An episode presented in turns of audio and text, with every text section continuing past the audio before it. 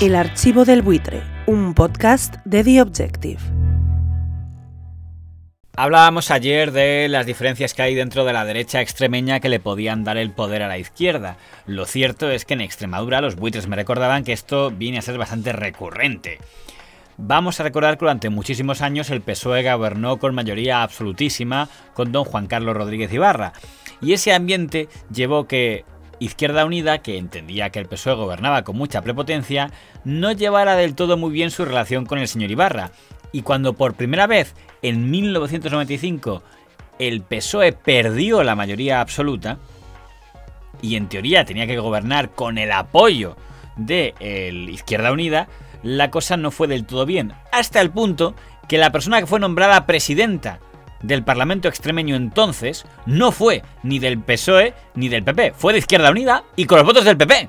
Sí, el Partido Popular, que entonces lideraba a un futuro presidente del Senado, el señor Barrero, dio la presidencia del Parlamento extremeño a la candidata de Izquierda Unida, doña Teresa Rejas, en lo que se llamó entonces como la pinza, y que enfureció al señor Ibarra y al líder nacional del PSOE entonces, don Felipe González. No se atreve a dar la cara diciendo nosotros somos comunistas y queremos un proyecto comunista para la sociedad española.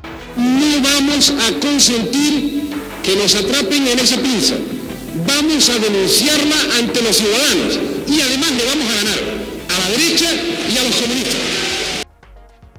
Hay que decir que la señora Teresa Rejas duró muy poco presidiendo Extremadura, según ella, porque hubo una feroz campaña contra ella, siendo acusada de ser poco menos que una vendida al PP, una parte de Izquierda Unida rompió con Izquierda Unida y acabó pasándose al PSOE, la llamada escisión de Nueva Izquierda, y al final doña Teresa Rejas dimitió y la presidencia del Parlamento extremeño volvió al PSOE. Y cuatro años después, el PSOE recuperó la mayoría absoluta y volvió a gobernar con tranquilidad, primero con el señor Ibarra y luego con el señor Fernández Vara. Pero todo cambió en el año 2011 porque en el año 2011 ganó el Partido Popular por primera vez y fue la fuerza más votada con el señor Monago. Pero entonces todo el mundo asumió aquella noche electoral que el Partido Socialista e Izquierda Unida, dado que juntos sumaban mayoría absoluta, gobernarían juntos.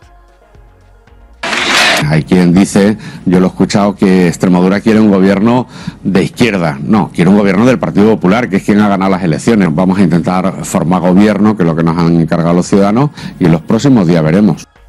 Grave error, porque entonces Izquierda Unida Extremadura tenía acumulado bastante resentimiento por la forma de gobernar que había tenido el Partido Socialista, y llegó hasta el punto de preferir que gobernara el Partido Popular en atención a que era la fuerza más votada, como lo es ahora el señor Vara, en ese momento el más votado era el señor Monago, pues Izquierda Unida prefirió que gobernara el partido más votado, que era el PP, a unir sus votos con el Partido Socialista. Fue la etapa del llamado varón rojo del PP en Extremadura. En ese momento, el líder del PP extremeño, señor Monago, no tenía al señor Martínez Vares, que tiene ahora doña María Guardiola, su Rasputín era don Iván Redondo. La única matemática que se ve mm, no es porque sea la que yo pida la que quiera, sino porque es la única posible, es que gobierne el PSOE Izquierda Unida. El problema es que no contaba que Izquierda Unida en Extremadura, a pesar de haber sido testigo de cómo el PSOE en los tiempos de mayoría absoluta nunca contó con ellos para gobernar, y que incluso cuando en una legislatura el PSOE había perdido la mayoría absoluta, en el año 95, captó diputados de Izquierda Unida, transfugismo, para poder seguir en el poder, no tenían ningún cariño de permitir que el PSOE siguiera gobernando. No es fácil de explicar en la calle, después del voto de cambio, después de la ola que ha habido en toda España, dar cuatro años más al señor Vara, no era fácil de explicar. Y a pesar de que la Dirección Nacional de Izquierda Unida, encabezada por don Cayo Lara, exigió a Izquierda Unida de Extremadura que votara a favor del PSOE, una consulta interna de los militantes de Izquierda Unida en Extremadura se decantó a favor de la abstención y abstenerse era lo mismo que permitir que gobernara el señor Monago. Nosotros vamos a cumplir con nuestro acuerdo. No habrá investidura de un gobierno del Partido Popular en Extremadura.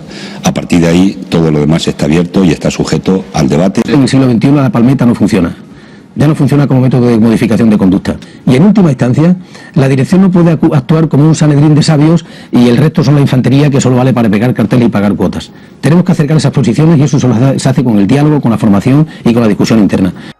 es una decisión que se sitúa fuera de la política federal de Izquierda Unida. Expulsiones es una palabra fuerte, evidentemente, y que por ser tan delicada no vamos a hablar hasta que no se pronuncien, lógicamente, los órganos correspondientes. La parábola del socialista extremeño de izquierdas.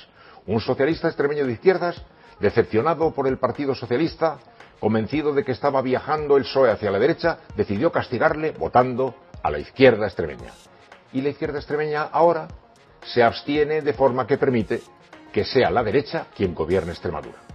Ese socialista extremeño decepcionado con el PSOE votó a Izquierda Unida para finalmente encontrarse con que gobierna el Partido Popular. El Partido Popular llega al gobierno porque así lo ha querido Izquierda Unida. Es la lista más votada, sí. Sin duda alguna que es la lista más votada. Llega al gobierno porque así lo han querido el Consejo Político de Izquierda Unida. Donde se ha decidido que el PP sea, o José Antonio Monago sea presidente de la Junta, no fue solamente en las elecciones del día 22 de mayo, ha sido en el Consejo Político de Izquierda Unida. No puede hacer oposición si son los que han permitido el gobierno. A la hora de la verdad, ¿qué hacen? Gobernar con el PP, que es lo que están haciendo en Extremadura. La famosa pinza, que se repite. Aún así, el señor Monago, sabiendo que en el momento en el que el PSOE Izquierda Unida otra lo mismo le bloquearían cualquier norma que quisiera aprobar, intentó tomar medidas lo más progresistas que podrían dentro de lo que puede ser progresista para el Partido Popular. No soy un varón rojo. Es curioso porque en ese momento hubo una campaña de ataques desde los medios progresistas de Madrid contra Izquierda Unida y en cambio, casi peor, la derecha tan habitualmente anticomunista de Madrid se ponía a elogiar a los líderes de Izquierda Unida en Extremadura. Estoy contento, naturalmente, por la participación, por la forma en la que se han desarrollado los trabajos, pero se me nota en la cara que no estoy demasiado, que no estoy feliz, ¿no? Yo quería que la, la asamblea se celebrara con la participación de todo lo que es Izquierda Unida de los compañeros que discrepan y de los compañeros que comparten lo que estamos haciendo. Ten en cuenta que las cuatro grandes ciudades y junto con las asambleas que se han unido a nosotros en esta impugnación, pues estamos hablando de un alrededor del 58% de la militancia. Sin embargo, aquellos cuatro años de gobierno del PP extremeño, del 2011 al 2015, no sirvieron para romper la inercia de una comunidad favorable para el PSOE. Es decir, no pasó lo que pasó en Andalucía, que tras cuatro años de gobierno del señor Moreno Bonilla en minoría, sorprendió a todos en las siguientes elecciones sacando mayoría absoluta. En Extremadura, en las siguientes elecciones, el PSOE recuperó su condición de partido más votado. De hecho, por lo que más se habló del señor Monago en aquella legislatura fue por sus viajes a cierta isla de Canarias. Fue una noticia que destapó la periodista doña Ana Pardo de Vera, en la que se juntaba una denuncia política con un culebrón rosa. Eh, Ana Pardo de Vera, ahí lo estamos viendo. Monago, presidente de Extremadura en un tiempo pues muy corto, le salía casi un viaje por mes. ¿Cuánto, ¿En cuánto tiempo? ¿En un año en por ahí? un año y medio, exactamente. 32 viajes a Canarias, pagados por todos. Avanzamos esta información que también vamos a contar, Ana Pardo de Vera. Muy bien. Cuéntanos, básicamente, ¿es dinero del que disponía como senador y se lo gastó en viajes en business, no, viajes es a Canarias, de que a un ver. presupuesto que el Senado Uh -huh. tiene para los viajes de los parlamentarios uh -huh. y de ese dinero eh, disponen libremente, mucho ya. menos al motivo Pero Ana, de ¿por qué viajó mismos. tanto a Canarias? ¿Tenía algún asunto el tenía, de la allí, o, tenía, algo que ver tenía, con el Senado? Sí, Eh, tenía, tenía asuntos privados, estamos en ello y. o sea, y privados, nada que ver con el Senado. Nada que ver con el Pues Senado. mira. He escuchado sus explicaciones, pero ahora conozcamos si hay más datos y sobre todo qué le parece todo esto a la periodista que sacó esta información a la luz. Está con nosotros esta noche Ana eh, Pardo de Vera. Ana, buenas noches, bienvenida Gracias. del diario público.es. Gracias. Ya en condiciones de desmentir tajante y rotundamente con documentos oficiales punto por punto la información del diario público y de la que se hicieron eco todos. La información publicada es falsa y no es mi palabra contra la suya, es la información certificada oficialmente frente a una mentira. Si esa es la forma de hacer política, en España el sistema político está corrupto. Y los medios tienen que ser los que pongan un poco de cabeza a todo esto. Un auténtico contrapoder.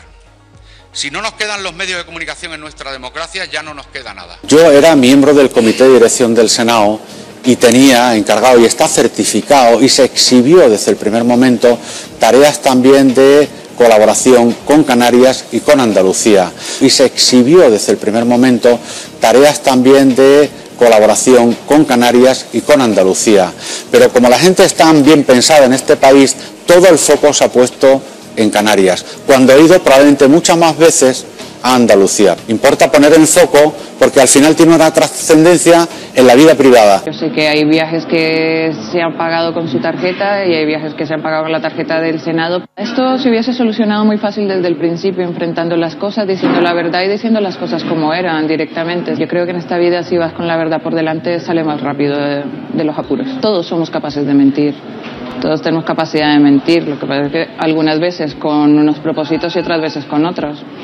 Muchas veces intentamos hacerlo para arreglar algo y otras veces lo que terminamos es... En aquella etapa, por cierto, el principal asesor de Monago era el señor don Iván Redondo, que luego sería el asesor de don Pedro Sánchez. Y probablemente si no hubiéramos sabido aprender de la derrota, si no hubiéramos hecho un ejercicio que significó que nadie tenía la culpa, que no fuéramos nosotros mismos, no hubiéramos estado hoy como estamos en la antesala de la victoria. Contado seis puntos con respecto a las generales, aunque no nos damos por satisfechos, nos hubiera gustado haber remontado más. Triplica al siguiente, a la siguiente formación política.